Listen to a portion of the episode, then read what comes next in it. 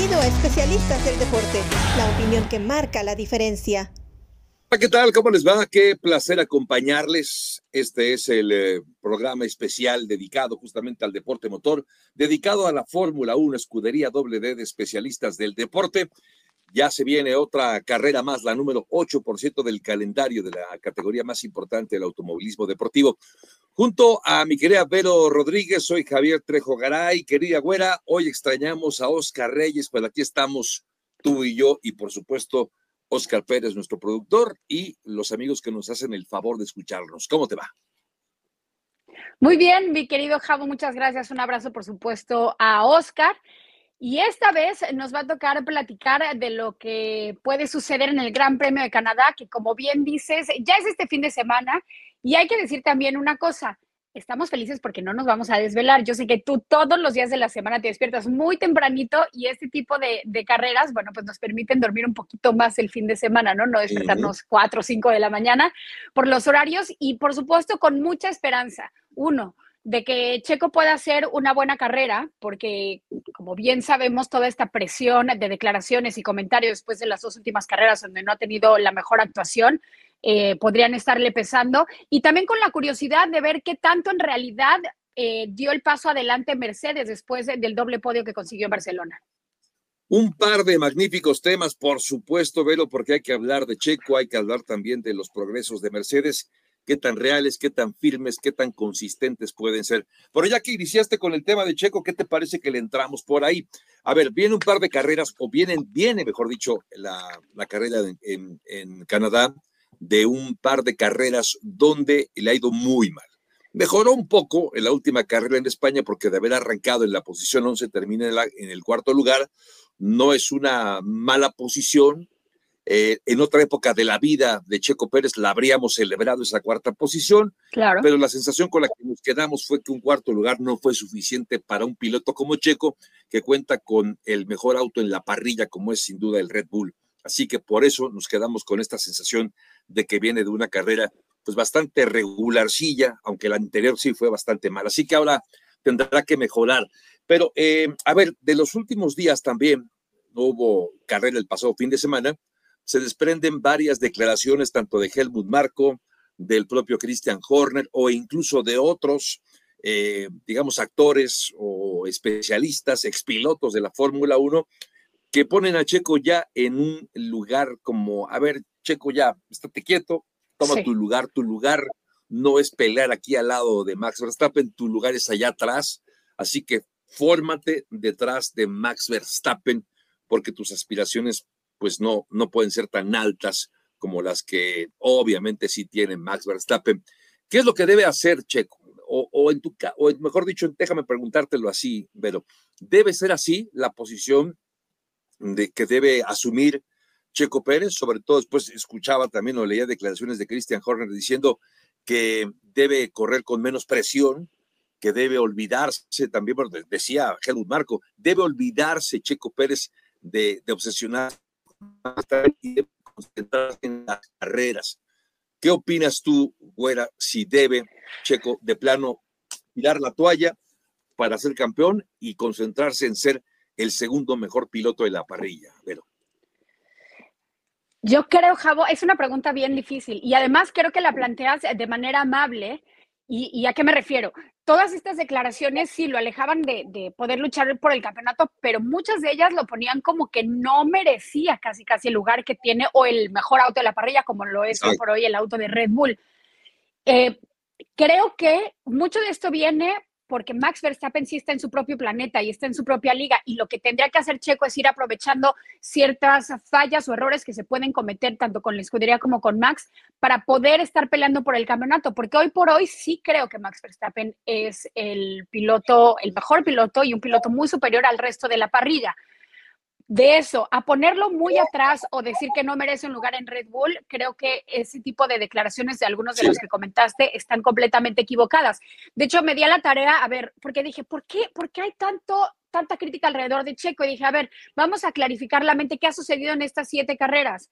Dos victorias, dos segundos puestos, dos pole position, un triunfo en el sprint y después, por supuesto, eh, lo que sucedió en las dos últimas carreras no me parece un, un mal desempeño para las primeras eh, siete fechas de Checo Pérez. Sí, por supuesto, tuvo tropezones en las últimas dos, pero eso no quiere decir que tenga que tirar toda la basura.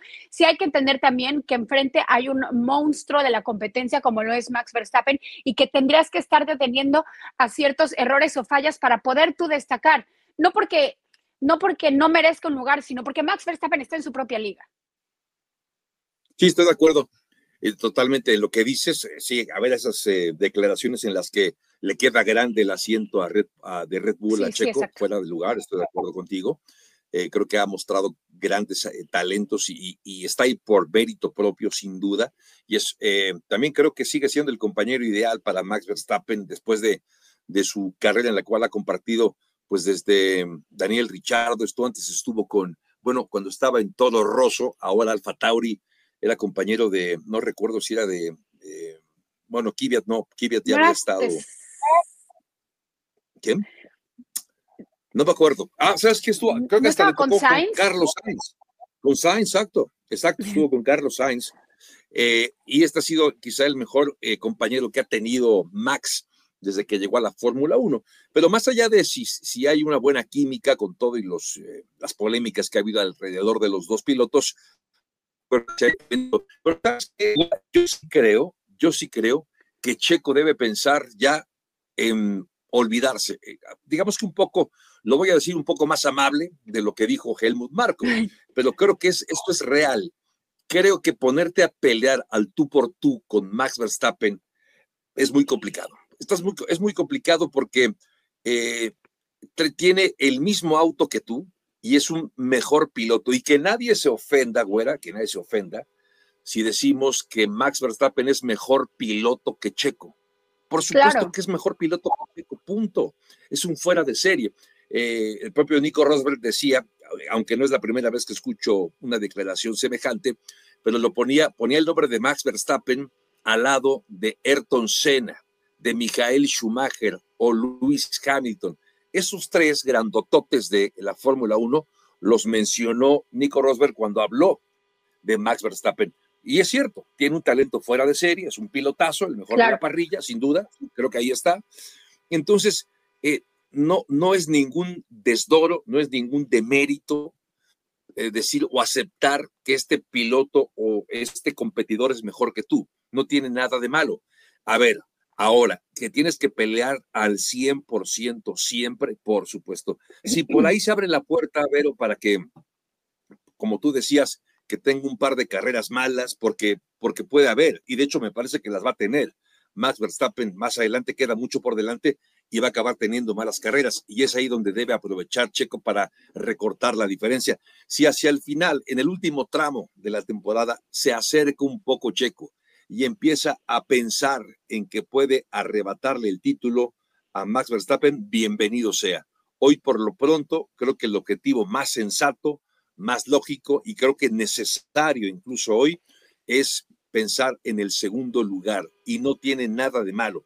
Para Checo, que no ha sido nunca segundo de la clasificación general, terminó tercero el año pasado, recordemos, ascender una posición y acabar segundo me parece de verdad muy meritorio. Así que yo creo que no tiene nada de malo. Si Checo se enfoca, dice, me voy a olvidar ahora del título, me voy a olvidar de, dónde, cómo va Max, dónde está Max, qué tiempo hizo Max, voy a hacer mi mejor esfuerzo y punto. Me dejo de obsesionar con Max Verstappen, güera.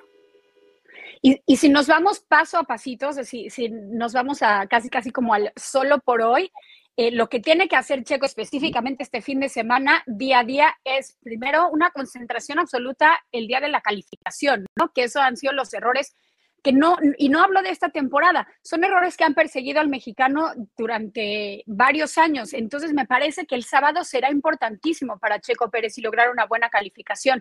No sé me parece que en las últimas dos carreras y los errores de calificación sí han sido errores de Checo, pero hay algo en el auto que, que, no le ha estado acomodando al, al, fin y al cabo. Espero que este tiempo le haya servido tanto a Checo como a la escudería como tal y vamos a ver qué sucede. Pero lo primero que tiene que hacer es lograr una concentración absoluta el sábado para el domingo, tener una buena posición Y con ese auto y el talento de Checo Pérez, teniendo una buena posición o logrando una buena calificación, es más fácil salir del, del tropezón que ha tenido las últimas dos carreras. Estoy de acuerdo contigo en eso que dices, porque también es cierto que las actualizaciones que se han eh, presentado a las habilidades de Max, esto también lo sabíamos, o sea, no es, y tampoco insisto que nadie se ofenda y que pida un trato justo para Checo, eh, porque le dan las actualizaciones a Max Verstappen. A ver, es el, es, el, es, el, es el piloto que fue proyecto de Red Bull desde hace muchos años. No vas a tirar toda la basura porque llegó un chico buen mozo de Guadalajara, que, que es buen piloto y que intenta competir. A ver, que nadie se ofenda, pues así es. A ver, mi piloto por el que aposté el, el, mejor pagado en la parrilla. Ahí está, creo que, creo que eso lo dice todo también, güera. El piloto mejor pagado en la parrilla, según yo, anda arriba de los 50 millones de dólares, si no mal recuerdo, al año. Hombre, pues creo que te dice una diferencia. Checo anda por los 10 millones. Entonces, creo que hay una diferencia de cómo percibe Red Bull a un piloto y a otro. No hay ningún problema. Quiero las actualizaciones de mi auto, hacerlas para que se le acomode mejor a Max Verstappen si yo fuera Red Bull, pues creo que haría lo mismo. Si yo fuera Christian Horner, haría lo mismo. A ver, póngale las actualizaciones que Max necesite. ¿Qué es lo que le acomoda? ¿Cómo se siente mejor? Y Checo, pues ponte las pilas, hermano, intenta acomodarte, eh, apréndele, búscale, pero la apuesta va con Max Verstappen y no pasa absolutamente nada. Pero sí, creo que también puede ser por ahí, Vero, que las actualizaciones otra vez le están costando cierto trabajo asimilarlas y por eso es que ha tenido estos inconvenientes. Ahora, un dato también que no es muy bueno, querida Vero, es que Checo ha corrido nueve veces el Gran Premio de Canadá. Nueve veces ha corrido en el circuito Gilles Villeneuve. Y de esas nueve veces, solamente en tres carreras ha podido sumar puntos. Es decir, no es un circuito de sus favoritos, no es uno de los circuitos más eh, cómodos para él y de hecho es un circuito que tiene sus complicaciones. Tiene curvas muy lentas, rectas muy largas, es decir, es un circuito que demanda también muchos cambios de velocidad, muchos frenos también, y a todo esto habrá que, que eh, no sé, que incluso agregar el factor de la temperatura, que obviamente ya es un factor, me parece, hoy por hoy en todo el mundo. Así que, pues, a priori, y ojalá que me equivoque, Güera, si el Gran Premio de Canadá no es uno de los favoritos del mexicano. Eh, y eso, eso en principio no presagia cosas buenas, Güera. ¿En qué momento tan complicado llega entonces esa carrera, no? Porque yo, yo venía con, con esta idea de qué ha sucedido con Checo cuando tiene la mayor presión. Y creo que el mejor ejemplo es cuando no tenía asiento y logra su primera victoria, ¿no? Y, y, siempre regresamos a esa situación de poder saber manejar esa presión y además salir avante.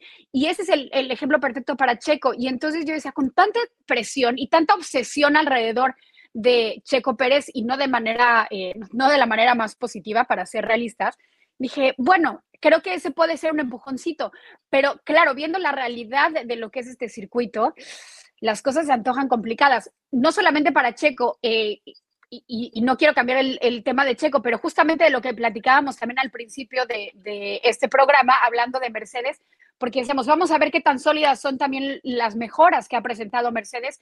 Y lo hablaba justamente el director de ingeniería. Bueno, pues es que en Barcelona, que es un circuito tan rápido, es un poquito más fácil para las mejoras. Seguramente en Canadá será muy complicado porque el circuito, como bien lo decías, las curvas son muy lentas y luego son eh, rectas muy largas, cosa que complica a, varias escuderías o, o, varias mejoras y updates que han traído los equipos. Uno de ellos será Mercedes. Entonces, justamente, no sé, cuando puedes ver la luz al final del túnel es cuando viene un reto mayor. Que bueno, al fin y al cabo, que si lo supera Checo, creo que le puede dar mucha seguridad y como, como un apapacho, como decimos en México, un apapacho tan necesario para poder dejar atrás, son dos carreras, dos carreras de siete que ha tenido mala actuación.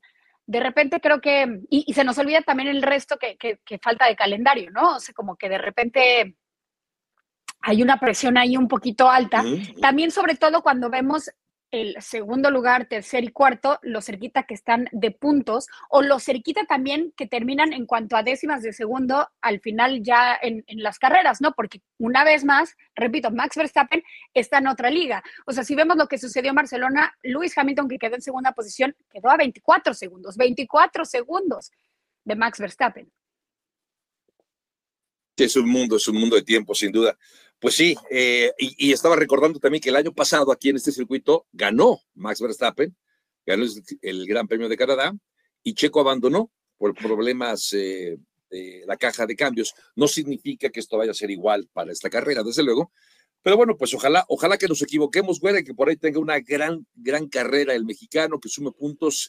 Eh, obviamente, si, tuviéramos, si tuviera que apostarle mi quincena a algún ganador, y no lo voy a hacer, pondría Max Verstappen para ganar esta carrera, pero coincido contigo, creo que un segundo lugar en esta carrera le vendría bien, le vendría bien un segundo lugar hoy al mexicano, incluso un podio, un tercer lugar.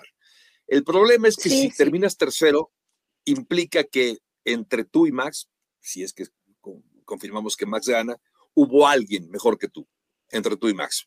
Puede ser Alonso, puede ser Russell, Hamilton, no sé. Y entonces creo que subir al podio sería bueno, pero creo que otra vez habría esta, esta sensación de que le faltó un extra al mexicano porque tu compañero de equipo está ganando y tú te conformas con un tercer lugar. Es un cuento de nunca acabar, pero, pero bueno, no sé si quieras agregar algo más de esto o pasamos a hablar justamente de, como ya lo adelantabas, de Mercedes, que hizo el, segundo y tercer lugar en España.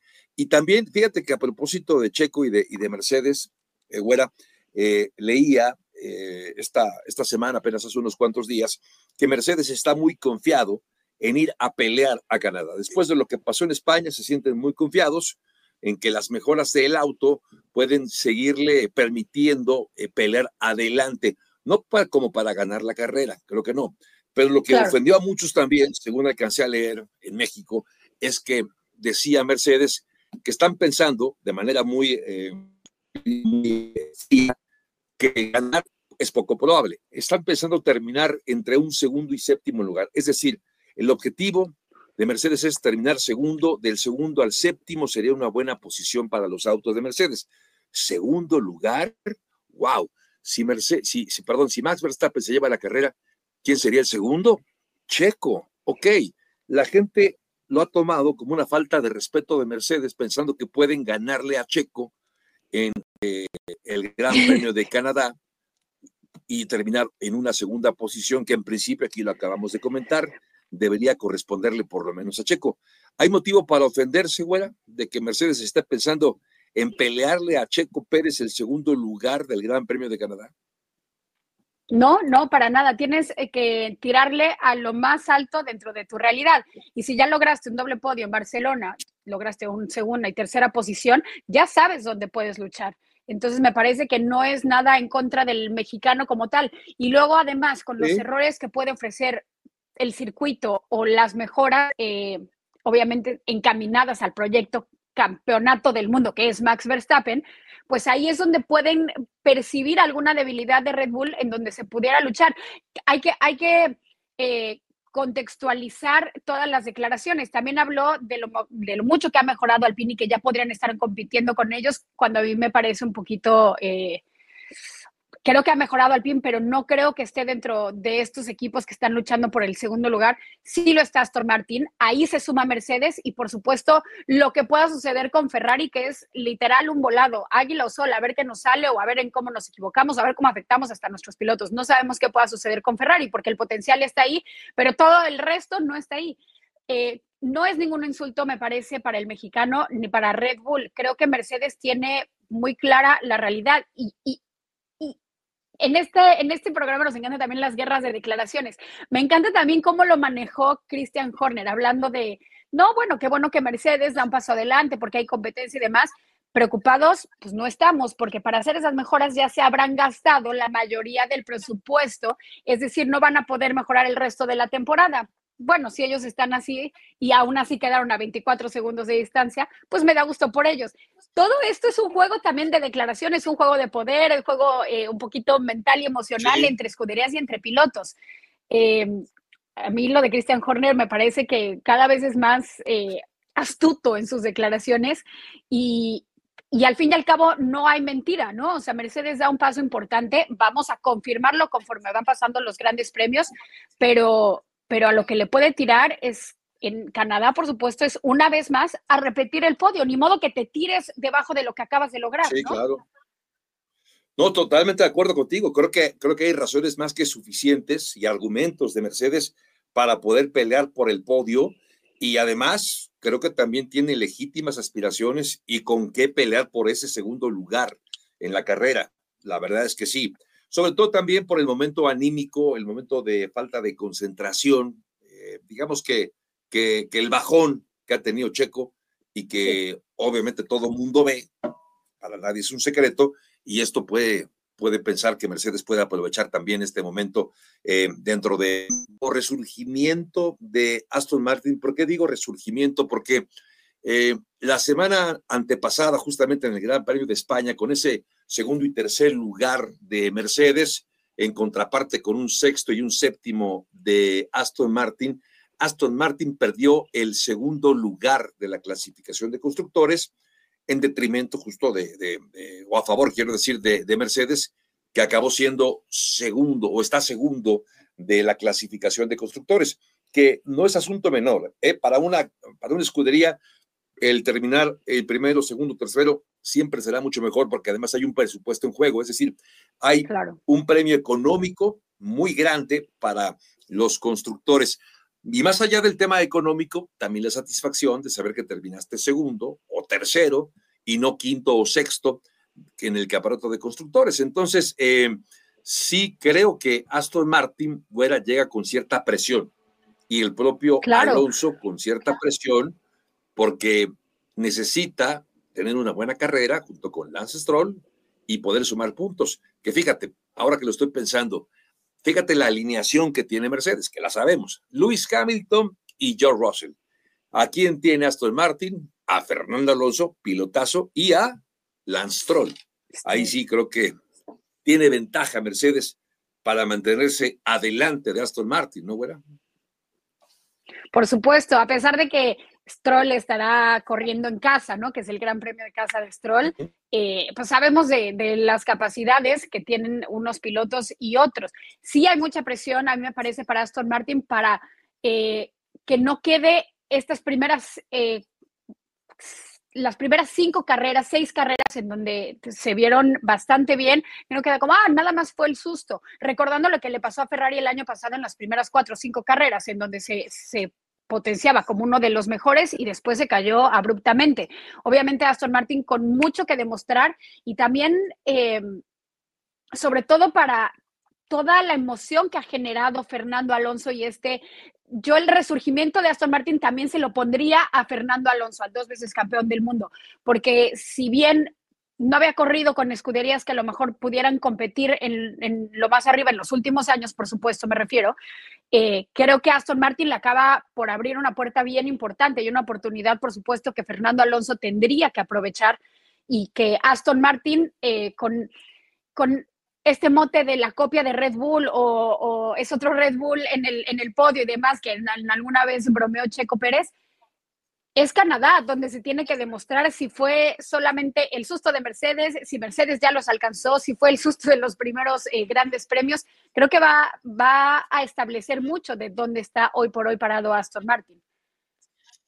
Sí, tiene razón, creo que es un momento clave para Aston Martin. Bueno, para Mercedes y para Aston Martin. Para Mercedes confirmar que las mejoras de España van en el camino correcto y que además pueden seguir mejorando aún más y de Aston Martin, que había tenido un gran arranque de temporada, de la mano de, por supuesto, de Alonso, el que no puedan permitirse el lujo de que Mercedes le saque más puntos este próximo fin de semana. El principal argumento que tiene, obviamente, Aston Martin se llama Fernando Alonso, aunque creo, pues, haciendo una proyección, eh, güera, creo que va a ser complicado ya para Aston Martin aguantar en ese segundo lugar porque sí veo a Mercedes mucho más sólido, es un equipo que tiene eh, mucha experiencia en estos últimos años y con dos grandes pilotos se antoja muy complicado que, que Aston Martin con un gran piloto como lo es Alonso, pero con un piloto inconsistente como es Lance Stroll, puedan seguirle peleando. En fin,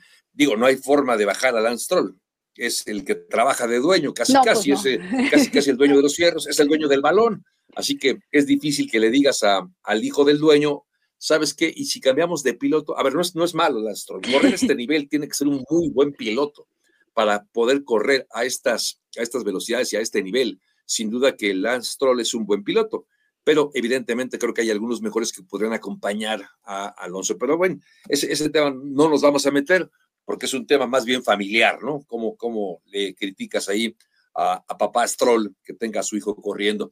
Bueno, ¿qué esperar entonces, además de este gran premio? Eh, también valdría la pena recordar, Vero, que eh, desde la semana pasada seguramente, bueno, no, creo que a ti ya no te afectó tanto por, por donde vives, pero la zona eh, de la costa este hacia el norte se vio muy afectada por estos incendios. Había más de 400 incendios activos en Canadá la semana pasada. Entiendo que muchos de ellos ya se han controlado, pero todavía hay incendios y hasta, la, el viernes, sábado de la semana pasada, se especulaba si esto podría eh, implicar una posible cancelación del Gran Premio de Canadá por el, ambiente, la polución y, hombre, porque también como quiera eh, es un drama el que se está viviendo. Qué ironía, ¿no? Hace tres semanas el agua, sumergidos en, eh, Italia y en Emilia Romagna y ahora aquí eh, fuego en Canadá. Bueno, pues es la situación que hoy se vive en el mundo, pero este tema afortunadamente, Vero, quedó descartado aparentemente hasta donde sabemos y hasta este día que estamos haciendo este podcast, que es el día martes, bueno, pues eh, sí se va a llevar a cabo este Gran Premio de Canadá, lo cual es una muy buena noticia. A ti no te ha afectado hasta donde vives en, el, en Florida, ¿no? ¿Fuera? Fíjate que me tocó en Nueva York. Todas esas fotografías mm. de, de, la cuestión amarilla, ya sabes, que parecía una película del fin del mundo, me tocó afortunadamente desde el día siguiente todo ya estaba mucho mejor. Eh, tengo entendido ah, también que los, la cuestión de los incendios está más controlada y, no sé, no sé qué, o sea, se, vivió bastante feo, pero nosotros como chilangos, es decir, como mexicanos de, la Ciudad de México, era un martes cualquiera, casi casi, o sea, porque veía mucha gente con los ojos irritados y una cuestión, y, y creo que yo era la única inmune, o sea, de mexicana, chilanga, un martes cualquiera. No pasa nada, no les, no les, no aguanta nada, la verdad, estoy de acuerdo contigo. Oye, Vero, pues ¿por qué no llegamos al me encantó lo del martes cualquiera. Oye, Vero, y bueno, llegamos, ¿qué te parece a nuestra, a nuestros pronósticos, no? A ver, pole position, ¿quién se lleva la pole para este Gran Premio de Canadá, Vero? Max Verstappen. Yo también me voy a poner mi eh, sueldo a lo seguro. ¿Tú? Sí, sí tengo que meter mi lana, que no lo voy a hacer, por supuesto que me quedo con Max. Vamos a la segura, ¿no? Ok, y para la carrera entonces, el podio, ¿qué te parece que me lo pones del tercero al primero? ¿Quién sube al podio en el tercer lugar? Cabo, tengo que decir algo, que tú acabas un poquito con mis ilusiones, eh, hablándome por supuesto de la realidad y la historia de Checo en este circuito, pero yo había amanecido muy emocionada porque soñé con, soñé ayer por la noche, me desperté, se vale soñar. Soñé, creo que la conoces con una amiga que se llama Dani Limón, porque cubre NFL, ah, claro. Fox, para ESPN. Soñé que iba a casa de Dani Limón y me decía, ya conoces a mi primo, y estaba Checo Pérez alrededor de mariachis festejando. Y dije, no, es que esta es mi señal. O sea, esto, esto puede ser, ya está, la salvación de Checo. Después me enfrenté con, tus conocimientos y tu realidad y ya se me bajó un poco, pero voy a seguir con mi sueño. Pues, ¿por qué no? ¿No? O sea, ya si me lo encontré festejando con mariachis en Dreamland, voy a poner, ok, tercer lugar, George Russell. Segundo lugar, Max Verstappen. Primero, Checo Pérez. Ahí como lo oyen. Me, me gustó tu sueño, me gustó tu sueño, lo firmo. Firmo ese sueño. Eh, sería genial, la verdad, ojalá que así sea. Pero... Eh, yo quiero ser más realista. Hoy, el corazón no me va a ganar. Hoy el corazón no me va a ganar y voy a poner, fíjate, fíjate los contrastes. Voy a poner a Checo en el tercer lugar. Ojalá me equivoque, ¿eh? más arriba, pero bueno, tercero Checo, segundo Russell y primer lugar para Max Verstappen. Es, los, son los mismos pilotos, nada más que los hemos puesto en, en el podio de una manera diferente, pero, pero sí creo que lo de Max es incontestable. Qué pena también, por un lado, qué pena que, que la Fórmula 1 haya llegado a este momento en el cual se ha vuelto tan predecible quién va a ser el ganador, ¿no? Digo, cosas van a pasar y probablemente de aquí hasta el final de que termine la temporada, varios vamos a seguir poniendo a Max como favorito en cada carrera. En cada carrera, Max, Max, Max, Max favorito. Y seguramente en algunas de ellas no va a ganar. Seguramente en algunas o quizá en varias no vaya a ganar. Pero lo, lo triste, no triste, pero eh, lo que no está tan padre, permítanos la expresión, es que se haya vuelto un poco predecible esta temporada, porque es Max y los de Max, ¿no? O sea, no hay, o sí que no hay Max. Ahí estamos. O sea, es él el gran favorito y, y esto es así, y ni modo. Digo, al final del día hay cosas para disfrutar de la carrera, sí, por supuesto, pero sabemos que son, es Max y otros 19 pilotos, ¿no? lamentable.